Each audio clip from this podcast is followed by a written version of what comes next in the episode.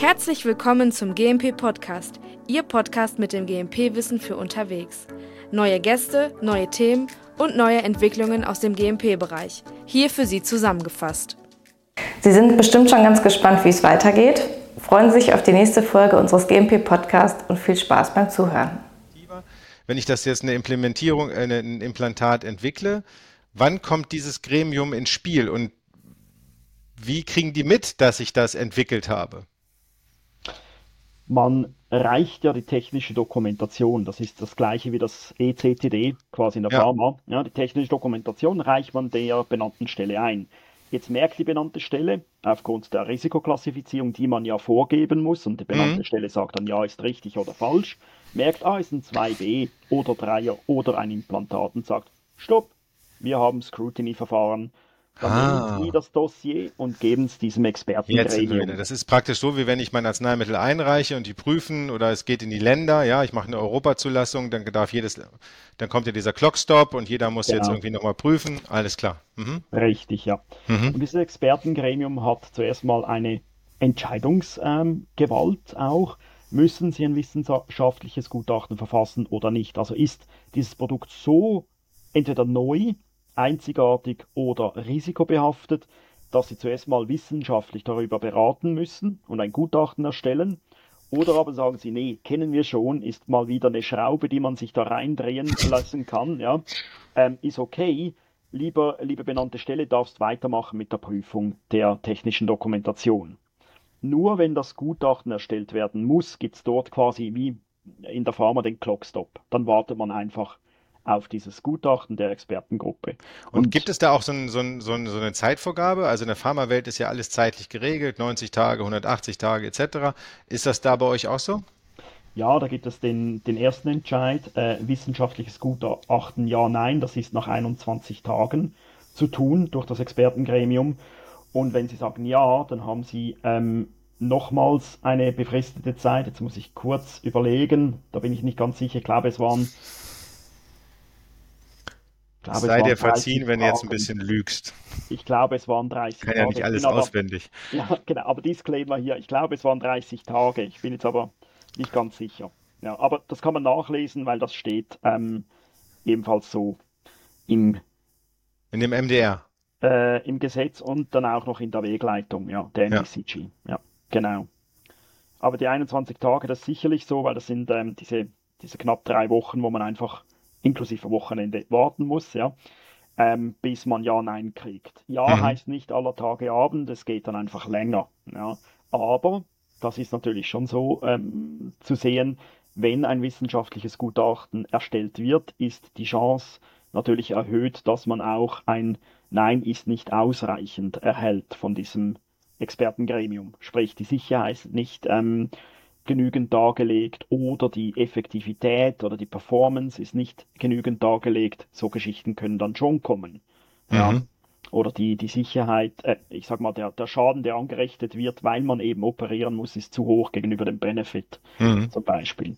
Ja. Okay, da fällt mir jetzt gerade mal so eine, so eine Frage nebenbei ein, wenn ich wenn ich jetzt ein schwieriges äh, Medizinprodukt entwickelt habe, ein wissenschaftliches Gutachten, ich habe also ein total super innovatives Implantat entwickelt, dann gibt es ja bei den Arzneimitteln äh, so, dass das ja ein, ein, Originator ist und es ist ein geschütztes Arzneimittel über mehrere Jahre, so, ne, entsprechend der Zulassung. Gibt es sowas bei euch auch? Also ist das denn in Anführungsstrichen patentiert, automatisch oder muss man das nochmal separat anmelden?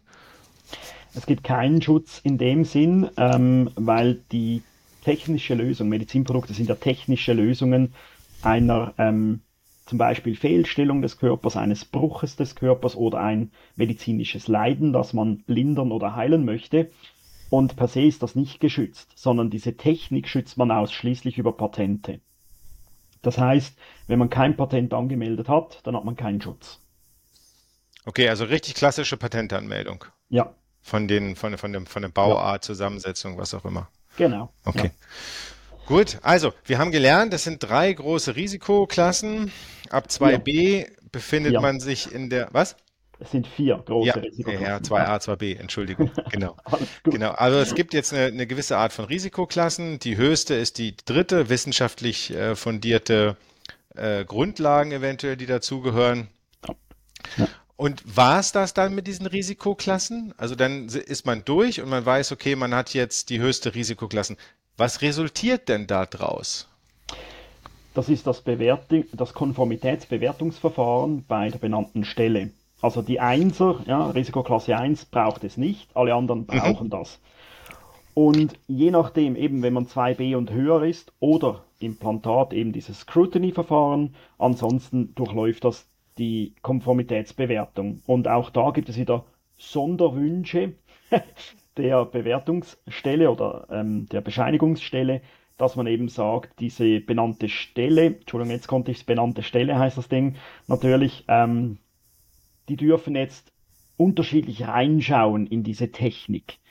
In der Regel, das ist normal, so. dass sie eigentlich das Dossier anschauen. Also dass die technische Dokumentation möchten sie haben, bitte. Ähm, ähm, und dann schauen sich die, die Kapitel durch, schauen sich die, die Source Documents an, wenn die einzureichen sind, oder schauen sich zumindest die, äh, die Daten dazu an, hat man das getestet, äh, zeigt die Evidenz, dass das klar besser ist oder gut ist oder sicher ist oder performant ist. Und dann gibt es eben noch diese anderen Bewertungsmöglichkeiten, wo dann plötzlich äh, die benannte Stelle sagt, ja, super, habt ihr ein Dossier geschrieben, reicht uns nicht, wir hätten gerne eine Bau Musterprüfung.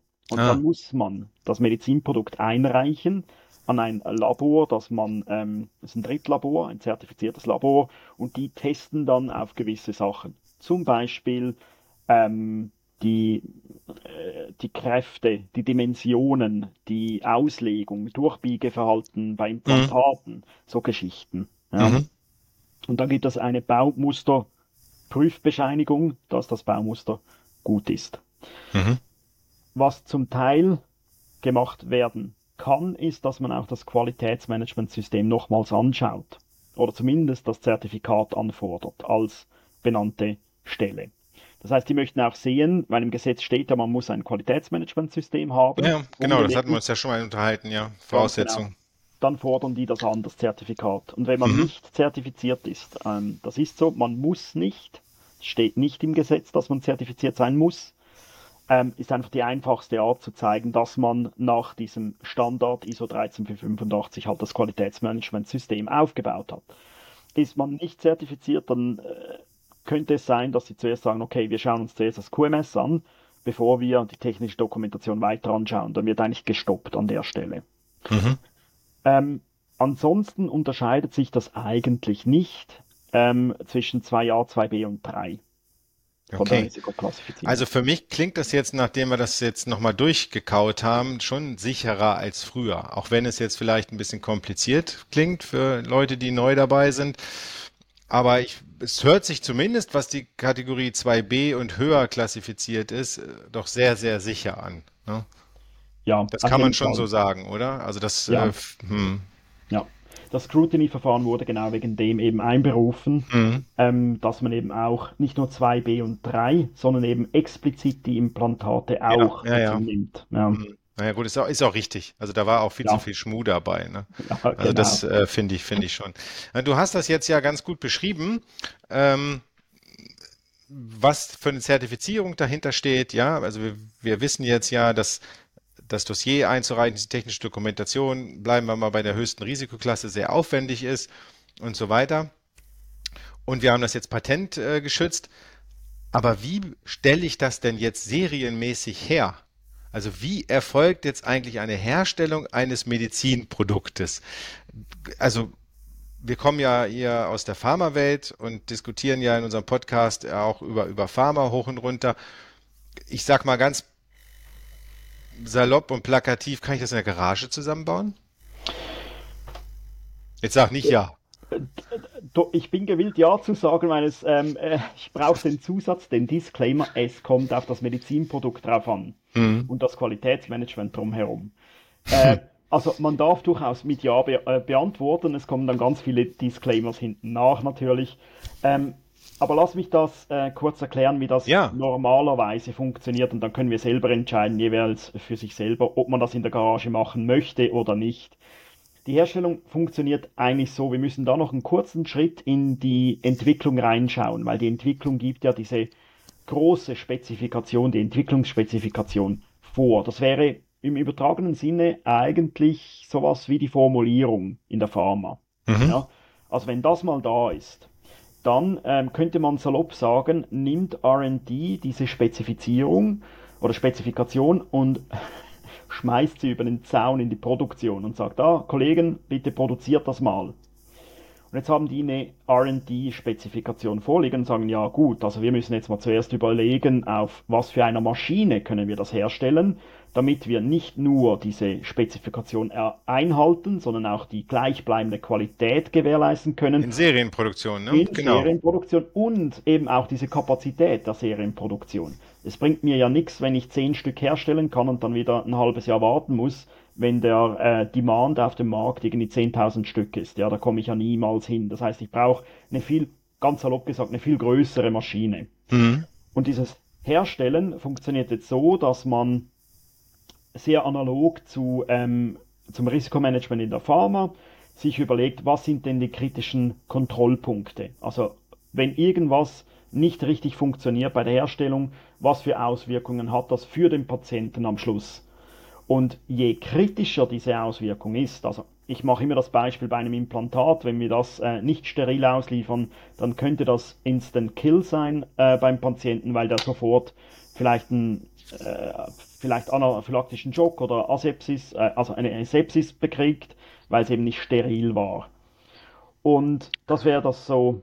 Ja gut, man muss da aber zu nochmal äh, fairerweise sagen, dort, wo das jetzt angewendet wird, in den Krankenhäusern oder was auch immer, sie haben ja auch eine gewisse Pflicht der Aufbereitung dieser Medizinprodukte. Hm? Nicht äh, alle. Wenn der Hersteller natürlich schon steril ausliefert, wird es nicht mehr aufbereitet. Das ist ready to use. Und darauf verletzt sich dann das Krankenhaus? Ja, ist ja zertifiziert und geprüft, ja. Ist übrigens die meiste der, die meisten Medizinprodukte sind ready to use. Aber wer prüft sie denn in dem Fall jetzt? Also wer überprüft diese Herstellung, dass sie das auch steril verpacken und steril ausliefern? Doch nicht das Krankenhaus. Nein, das ist der Hersteller per se schon mal selber äh, als In-Prozess-Kontrolle, als Lot-Release-Testing. Ja, gut, das machen wir Pharmas ja auch. Ja, ja. Genau. Und das Ganze wird natürlich auch wieder auditiert dann von der benannten Stelle. Da wollte ähm, ich jetzt drauf hinaus. Okay, diese benannte genau. Stelle, die das Dossier, da wo wir das auch die technische Dokumentation anreichen, die sind also auch für die Inspektion ja. Der äh, Medizinproduktehersteller zuständig. Richtig. Und, Und funktioniert da das?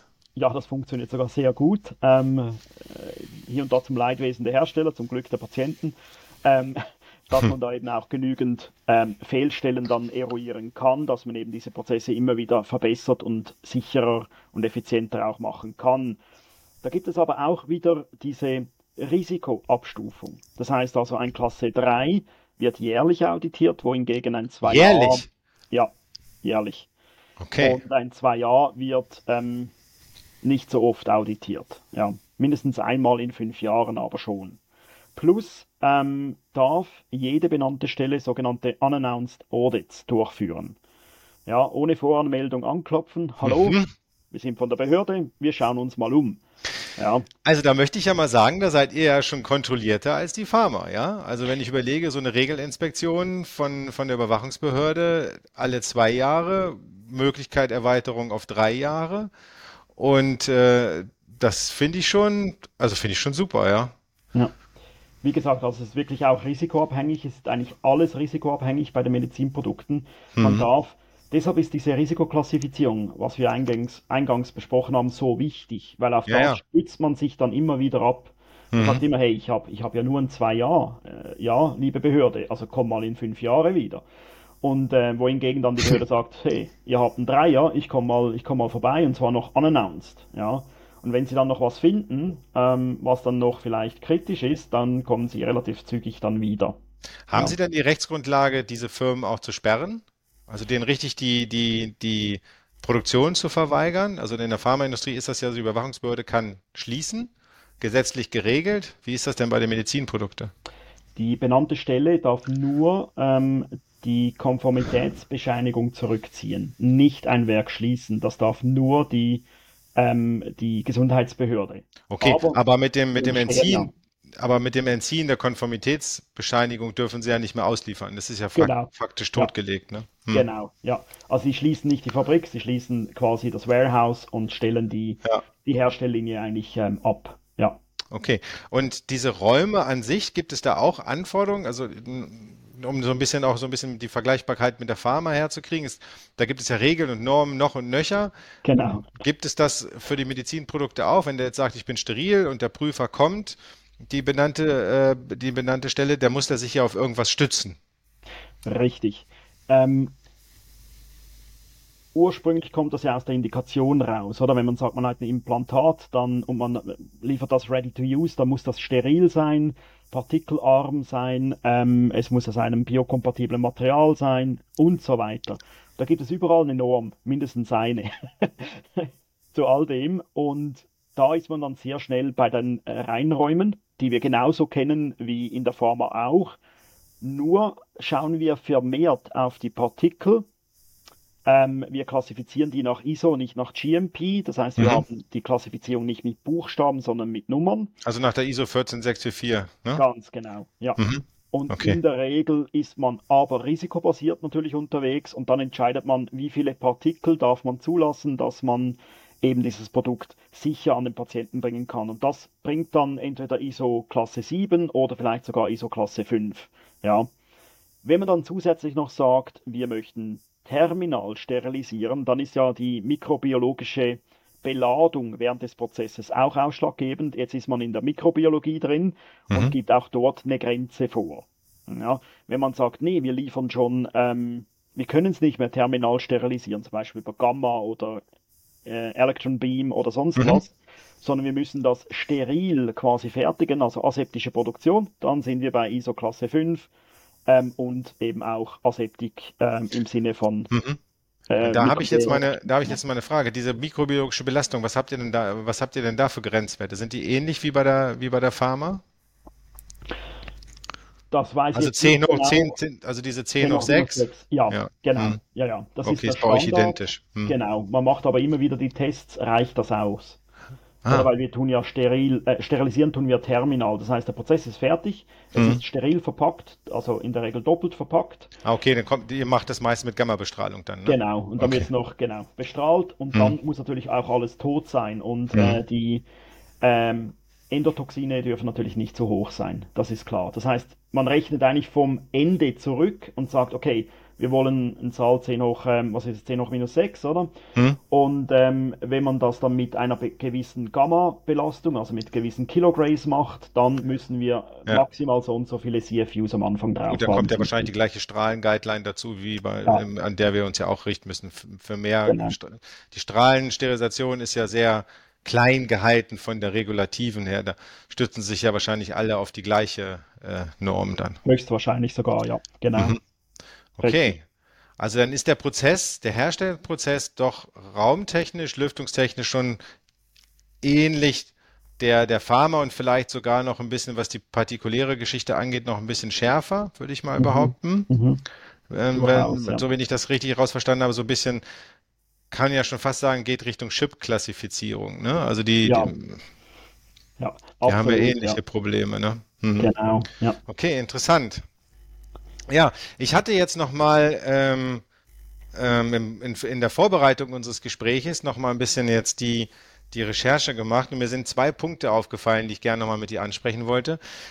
Das ist zum einen diese Cyber Security für Medizinprodukte. Das geht ja total viral gerade, weil diese Medizinprodukte ja immer technologisierter werden. Ähm, du sagtest ja vorhin mit einer Kamera, die vielleicht über, weiß ich nicht, Funk, WLAN, was auch immer in irgendeiner Form funktioniert, um das jetzt einfach mal so darzustellen. Und das, die ist ja total angreifbar. So und in, in der, diese Cyber Security ist ja immer mal wieder Thema, auch in diesem GAM Second Edition. Ja. Und das spielt jetzt irgendwie bei euch miteinander, habe ich jetzt gelesen. Ist das denn wirklich so ein Thema? Also, oder was ist deine Erfahrung jetzt? Oder ist das nur gehypt? Äh, nein, das ist gar kein Hype. Ähm, wie so oft ähm, kommt der Regulator dann aufs Parkett, wenn irgendwas passiert ist. Mhm. Und leider, leider ist es auch passiert, dass ähm, eine Firma, eine Medizinproduktefirma, hat Herzschrittmacher hergestellt, die man per App von außen reprogrammieren konnte. Hui. Und diese Verbindung, also das war super für die Ärzte, oder? Die haben dann äh, wirklich die Daten auslesen können des Herzschrittmachers, gesehen, ah, wir brauchen etwas mehr Voltage, ja, etwas mehr Spannung, ja, und, äh, und konnten das sehr einfach programmieren von außen und konnten das, das wieder quasi per Bluetooth auf den Herzschrittmacher senden und das war dann gut. Die Verbindung aber, Bluetooth, war nicht sicher. Und die haben wirklich, ähm, da gab es Friendly Hackers, die haben dann gezeigt mit einer Warn, also mit einer Letter an die Gesundheitsbehörde, dass diese Ich kann das ausstellen. Ich kann die Frequenz ändern oder auf Null setzen. Viel Spaß damit. Ja. Und haben sowohl die Behörde als auch die Medizinproduktehersteller informiert. Ähm, das gab sogar Warning Letters in den USA äh, diesbezüglich, ähm, war aber ein anderes, eine andere Firma, nicht die gleiche wie in Europa. Und seitdem ist die Welt in Aufruhr in der Medizintechnik, weil jetzt hat jeder gemerkt, oh, ich habe ja Software und es gibt ja zwei verschiedene Softwares. Äh? Es gibt die Onboard-Software, die wird so geregelt wie das Medizinprodukt selber. Das heißt, die Produktentwicklung, Softwareprogrammierung muss der ISO 13485 als QMS folgen und da gibt es noch Standards, die 62304, wie man so ähm, ähm, äh, Software dann ähm, programmieren, programmieren kann. Hm? Genau. Und jetzt gibt es noch die Standalone-Software. Das sind so Softwares, die man vielleicht beim Optiker hat, um ähm, irgendein Bild darzustellen, was man dann sagt, ja, sehe ich scharf oder sehe ich nicht ja, scharf. Diese bildgebende Diagnostik, ne? Hm. Zum Beispiel, genau. Und das sind zum Teil Standalone-Software und die müssen genauso klassifiziert werden, was wir ganz am Anfang diskutiert haben, ja. als auch einem QMS unterstellt werden und nach IEC 62304, die 62304, entwickelt werden. Mhm. Da gibt es neu jetzt Guidance zur Cybersecurity, weil die Programmierer, die wissen das ja schon seit Jahrhunderten fast, möchte ich sagen. Achtung, ja, da, da könnte man Intruder und Penetration Test und wie das alles heißt, ja, komme ich durch die Sicherheit durch, kann ich die Logins irgendwie ähm, hacken oder kann ich die Software sogar so ummodellieren, dass sie einfach ähm, falsch funktioniert, noch funktioniert, aber falsch. Und ähm, das mittlerweile gibt es äh, jetzt Guidance-Dokumente zu Cybersecurity für Medical Devices und zwar von der EU als auch von der US FDA. Okay, und müsst ihr die jetzt genauso validieren wie wir? Ja. Also das, alles hoch und runter validieren und äh, sicher ja. machen. Ja, okay. Also genau. da ist, da ist der GAM Second Edition genau richtig bei euch jetzt an, angesiedelt. Ne? Der greift genau. das Thema ja sogar schon auf. Jetzt nicht direkt in, in der Namensgebung, aber schon mit der Cyber Security. Ne? Richtig, mhm. ja, ganz genau. Mhm. Ja, das ist ein großes Thema. Und das ist jetzt gerade aktuell, ja? Ja, sehr. Ja, weil wir haben natürlich ganz viele Apps, also nicht nur ähm, so Standalone-Software als App oder auf einem PC oder in der Cloud, dann wird es ja noch besser, oder? Ja, ja. Ähm, ja, Und ab, ab, ab wann gilt das jetzt? Die Guidelines äh, sind ja nicht verpflichtend, die darf man zu jeder Zeit anwählen, äh, an, anwenden, jetzt kommt ich's. Die Notified Bodies, also benannten Stellen jedoch, die sind sich dieses Risikos auch bewusst und die prüfen eigentlich. Ja, aber wie, wie, wie lange gibt es denn diese Guidelines jetzt? Noch nicht so lange, genau. etwa hm, ein halbes Jahr. Ja, ja, genau, ist ganz frisch, ne? Ja, mhm. genau.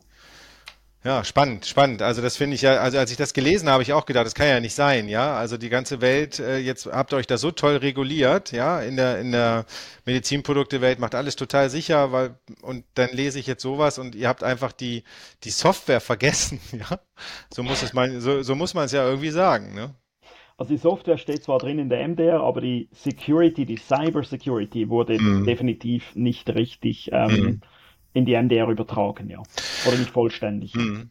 Okay, und das zweite Thema, das fand ich ja auch noch ganz spannend, ist jetzt, es geht ja die KI total viral. Ne? Seit Ende letzten Jahres ist ja KI und äh, in der, in der, bei, faktisch ja bei jedem User angekommen. Jeder kann das auf seinem Handy machen. Jetzt habe ich dann natürlich das gelesen mit der Cyber Security, ja, dass da so ein riesen, so eine riesen Blackbox ist. Wenn ich das jetzt weiterspinne, möchte ich jetzt kein Implantat haben, was mitdenkt. So, oder selbstlernend ist. Nehmen wir deinen, ähm, deinen Herzschrittmacher, ja, der über die App gesteuert wird, wo mir einer das Ding ausschalten kann.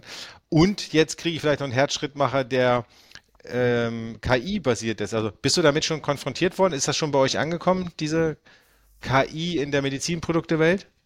Absolut, ja. Ähm, sehr stark sogar eher in einer Subgruppe der Medizinprodukte, nämlich der In-vitro-Diagnostika. Über die werden wir sicherlich auch mal noch sprechen. Ja, da machen wir die ja. nächste Folge drüber, genau. genau, ja. Also Spoiler-Alarm. Hm, Spoiler. Ähm, und genau dort kommt die KI momentan sehr, sehr stark äh, zum Einsatz, wo man eben äh, eine Diagnose fahren tut aufgrund von einem Blutbild, von Zellen, von mhm. irgendwelchen Sensoriken, die man ausliest. In der reinen Medizintechnik, ähm, also zum Beispiel KI-gestützte Herzschrittmacher oder so, ist die Anwendung noch nicht angekommen. Vielleicht schon, ja, aber noch in der. Ja, ja, ist noch in der Entwicklung. Entwicklung. Ne? Hm. Genau. Ja, aber gerade bei dieser bildgebenden Diagnostik zum Beispiel ist das ja durchaus äh, hilfreich. Ja, also wenn ich mir weiß ich nicht, ich, wenn man jetzt bei meinem Geburt von meinem Sohn oder bevor äh, wir das Kind bekommen haben, dann kriegst du ja immer diese Ultraschall. Ich sehe da ja gar nichts drauf, ja. So. Also keiner sieht da was drauf, außer der Arzt, ja.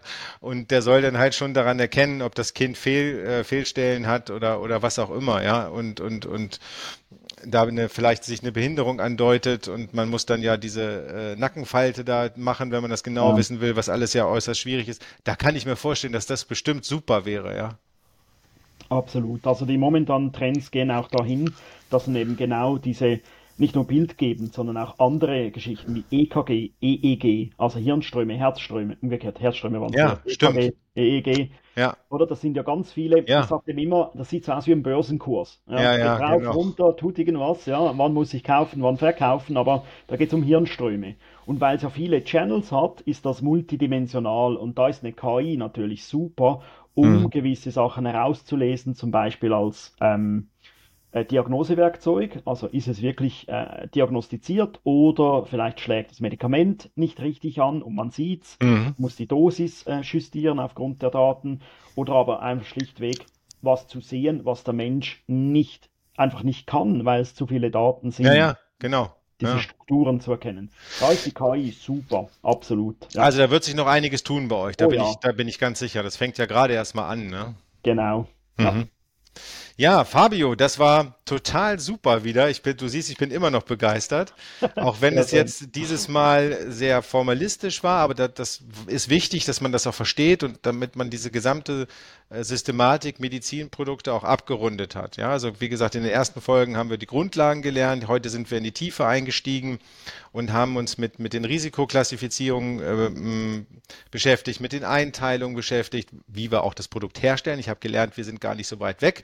In Teilen mhm. seid ihr sogar ein bisschen besser, würde ich mal behaupten, und äh, habe das ganze System verstanden. Und ähm, das war super. Ja, also ich auch diesmal danke ich dir wieder ganz herzlich für deinen super wissenschaftlichen Input, so muss man es ja sagen.